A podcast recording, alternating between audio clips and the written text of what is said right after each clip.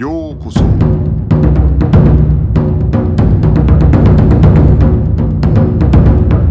Eu sou o Gustavo e você está ouvindo o Budocast. Esse é o nosso primeiro episódio, episódio de estreia, né? Vamos dizer que é um episódio piloto é, desse podcast que a gente está começando agora.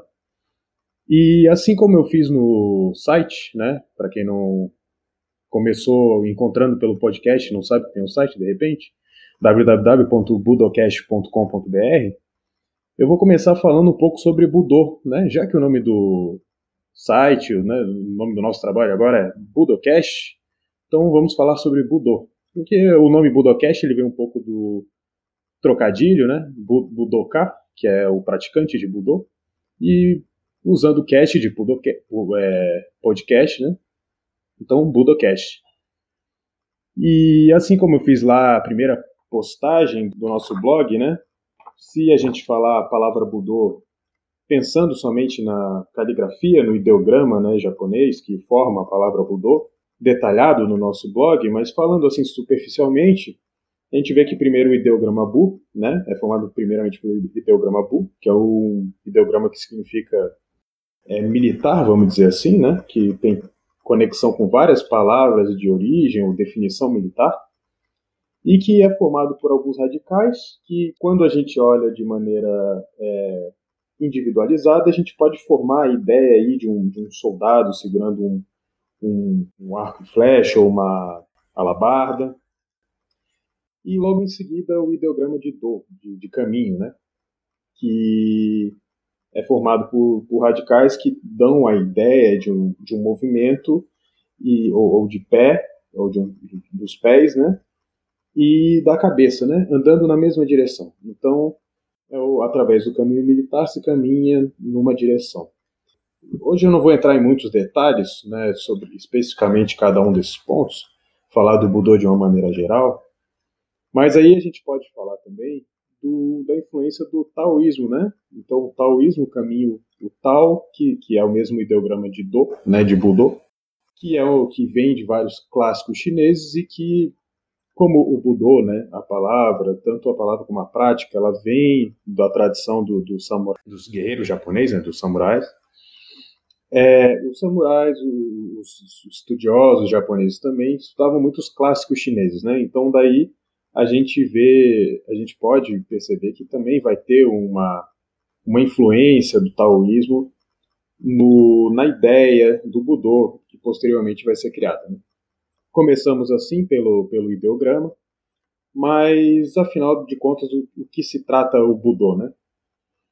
Bom, se a gente for pegar historicamente a palavra Budô, lá atrás no Japão, no Japão antigo, né? Quando a gente fala Japão antigo, a gente fala do Japão anterior ao período Meiji, a restauração Meiji, que é quando começa a modernização do Japão. Né? Então, lá atrás do Japão, é, historicamente falando, a palavra Budô ela tinha muita conexão com a palavra também Bushido, né? É um caminho do guerreiro, é um estilo de vida seguida, seguido é, pelos guerreiros japoneses, né? Então dando essa ideia de como de comportamento, de é, como o guerreiro deveria se portar e, e a partir da unificação do Japão, né? Então as artes marciais que tem muita conexão, claro, com o guerreiro japonês, então, inicialmente, as, as artes marciais eram muito voltadas para o, a eficácia em combate, a eficácia em guerra. E a partir da unificação do Japão, é, no, é, a partir do período Tokugawa, é, se diminui bastante essa necessidade, é, não a necessidade do, do, da proficiência em guerra em si, mas o número de batalhas que aconteciam no Japão. Né? Imaginando que antes haviam muitas guerras entre clãs, entre domínios diferentes, né, territoriais do Japão. Então, a partir do período Tokugawa, com essa unificação do, do país, começa a existir um período de relativa paz, né? E aí começa essa ideia de que o caminho marcial é ter uma predominância no, na, no desenvolvimento da virtude, né? do desenvolvimento do caráter, do, do respeito. Então, o guerreiro ele passa a ser um, um modelo, né? ou seja, através da prática da arte marcial, da, da, prática do Budô, ou do, na verdade, aí a gente logo eu vou falar um pouco sobre Bujutsu e, e Budô, mas através da prática da arte marcial, o refinamento do, do, do seu caráter, do seu espírito, do, do, seu, do seu corpo, né? E isso vai seguindo até o período Meiji. Muitas vezes a gente fala é, de Bujutsu, é, muita gente trata Bujutsu como se fossem as técnicas, as artes anteriores ao período Meiji, e Budô como as artes que vêm logo após o período Meiji. Existem razões para isso. O que, que acontece? Com a modernização no Japão, inicialmente existe uma grande procura pelas atividades de fora do Japão. Né? É, a sociedade japonesa percebe que existe, é, vamos dizer assim, um atraso, uma necessidade de se atualizar em muitas questões que o resto do mundo já tinha desenvolvido, isso porque o Japão era um país isolacionista até então, e começa a importar muita coisa de fora. E diminui muito a procura pelas artes japonesas, pelas coisas tradicionais do Japão. Se a gente for lembrar, por exemplo, a história de criação do judô, Jigoro Kano se interessou pelo jiu-jitsu, pela, pela arte tradicional antiga do Japão, mas era muito difícil encontrar um professor, porque com a queda da classe samurai, muitos ficaram desempregados, muitos tiveram que se adaptar aos novos tempos, e a prática do jiu-jitsu em si ela tinha declinado. Pouco se ensinava o jiu-jitsu e pouco se ganhava de dinheiro ensinando o jiu-jitsu. Então, Jigoro Kano, para citar um exemplo, teve alguma dificuldade até em encontrar um dojo, até conseguir aprender o jiu-jitsu. E citando novamente Jigoro Kano, até porque ele é um personagem bem importante nesse entendimento do Budô como as artes modernas do Japão, ele percebeu que existia uma necessidade de modernização desses estilos antigos, da seguinte forma. Existia uma grande busca pelos novos métodos ginásticos europeus no Japão, pelos esportes ocidentais no Japão. A gente vê como o beisebol cresceu até os dias de hoje no Japão, como um esporte de, que atrai grandes públicos e tal. Jigoro Kano falou o seguinte: o Japão, a nossa cultura, tem como trazer um, um modelo de educação física, de desenvolvimento, que é pode ser sim importante para os outros países de conhecer. Ao mesmo tempo que o Japão teve é, se retraiu com relação à sua própria cultura, no sentido de importar e se interessar muito pela, pelas coisas de fora, a partir do momento que o Japão deixa de ser um país isolado e se abre os, os países de fora se interessam muito pela cultura japonesa. Jigoro Kano, que foi um dos primeiros a, a, um dos personagens importantes nessa transformação, né? Ele teve um pouco essa sacada. Então ele falou: eu aprendi jiu-jitsu, mas eu vou ensinar judô. Né? Ele usou o, o ideograma do, assim como em Budô, como na ideia do desenvolvimento da virtude, para falar da arte marcial que ele, que ele estava criando. E a ideia era um pouco essa. Ou seja, evidenciar que o, a utilidade a partir dali, a utilidade do que daquilo que ele estava propondo, era o desenvolvimento pessoal acima do desenvolvimento técnico e da eficácia em combate. Apesar de, claro, haver todo o aspecto marcial do judô incluso, mas a ideia de que a, no, a sociedade moderna poderia se aproveitar daquela prática para o engrandecimento da sociedade, dos indivíduos que compõem a sociedade.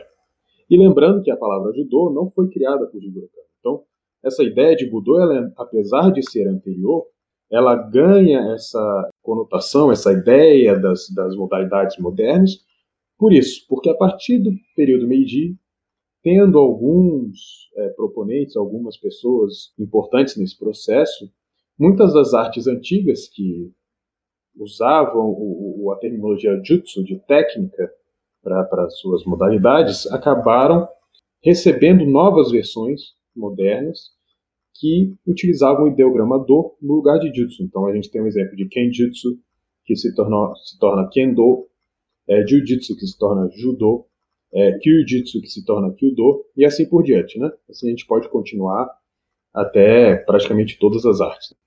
Muito bem, é, como que a gente pode definir Budô, então? Se a gente for pensar historicamente, vai depender do momento histórico que a gente está falando. Agora, se a gente for ter esse entendimento do Budô como o caminho, é, os caminhos marciais do Japão de hoje, né? A gente vai falar especificamente dessas artes. Então eu peguei aqui um, uma descrição do que é Budô de um livro que foi editado, um livro que foi escrito, desenvolvido pela Nippon Budokan. Nippon Budokan é uma instituição que fica localizada no Budokan. O Budokan é uma, uma construção que surgiu, que, que a ideia do Budokan foi justamente para a Olimpíada de Tóquio, em 1964, né, onde eles teriam as, os eventos de judô ali, foi o início da introdução do judô nas Olimpíadas, e que fica ali, né, para quem, se algum dia alguém for, for a Tóquio visitar o Budokan, o Budokan fica é, próximo do Palácio Imperial, né, do Palácio do Imperador ali no, na região central de Tóquio. E, claro, né, muito famoso, que teve até show dos Beatles no, no Budokan. Mas a Nippon Budokan é uma, uma instituição que fica ali no, no Budokan. E eles, é, a ideia da criação da Nippon Budokan foi justamente promover a prática do Budô. Nesse livro, que é da, da Nippon Budokan, que eles falam sobre o que é Budô e etc., eles caracterizam o Budô da seguinte maneira. Eu vou ler aqui uma tradução livre que eu fiz que diz assim: Budô, os caminhos marciais do Japão têm suas origens nas tradições do Bushido, o caminho do guerreiro. Budô é uma forma de cultura física consagrada pelo tempo que compreende o judô, kendo, kyudo, sumo, karate-do, aikido, shorinji kenpo, naginata e jukendo. Praticantes estudam as técnicas enquanto esforçam-se para unificar a mente, técnica e o corpo, desenvolver seu caráter, engrandecer seu senso de moralidade e cultivar um comportamento respeitoso e cortês. Muito bem.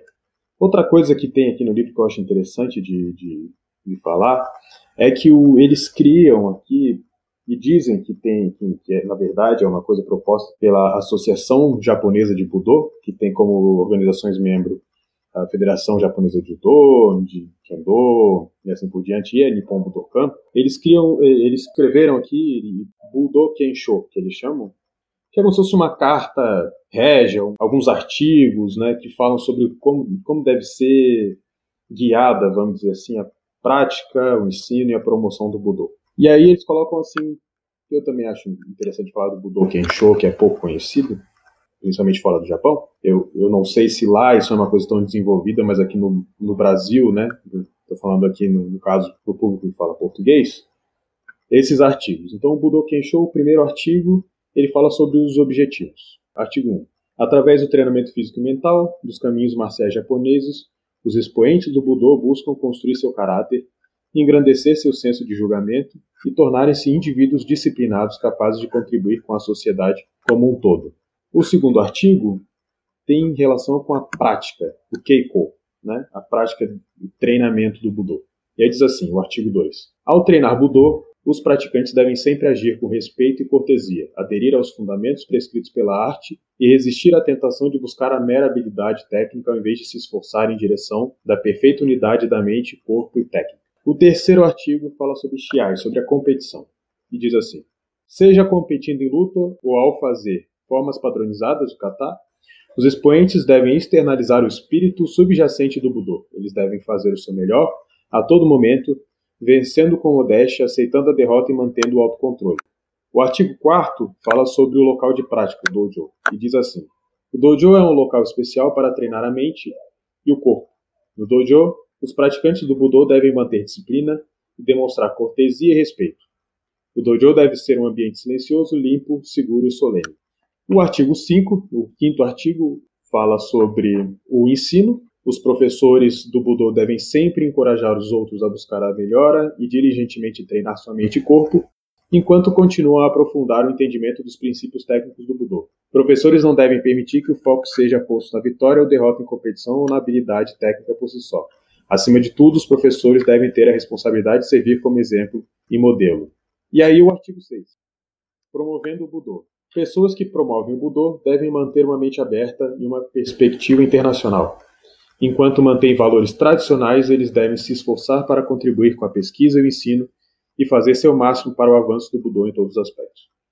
Então, esse é, é, é uma carta, vamos dizer assim, elaborada pela, pela Associação Japonesa de Budô, é, e eu acho interessante para mostrar diversos aspectos sobre como essa entidade pensa né, o, Budô, a prática, o papel do professor e assim por diante. Então, para fechar, até para a gente não ficar muito longo nesse primeiro, nessa primeira exposição, nesse primeiro episódio, né? Eu vou falar sobre o objetivo do Budocast. O Budocast, então, ele é, tem um site, né? Temos um site com um blog. Espero que semanalmente nós tenhamos o, uma postagem no blog, é uma conversa dessa, uma troca, uma troca de ideias dessa na verdade, aqui eu vou estar falando, mas vocês podem, claro, mandar comentários, sugestões, perguntas, que a gente vai fazer aqui nesse, nesse podcast. E futuramente utilizar de outras mídias também para a gente conversar sobre o Budô, falar sobre a história, falar sobre técnica, falar sobre treinamento, falar sobre filosofia, tudo que tiver relacionado com ao Budô. E aí, quando eu falo Budô, não falo somente as essas, essas artes modernas, como a gente estava falando, mas quando a gente fala dessas artes modernas, a gente acaba tendo que falar também da sua origem, das artes que vieram anteriormente. Eu espero que a gente possa então trocar ideia, possa criar aí um, um ambiente virtual, vamos dizer assim, para divulgar o Budô, seja o Aikido, seja o Kendo, seja o Judô, inclusive coisas que derivaram da, do Budô japonês, como o jiu-jitsu brasileiro e assim por diante. Então é isso, espero que vocês tenham gostado. Vocês podem mandar um e-mail para budocast.gmail.com. Muito obrigado pela visita. Até a próxima.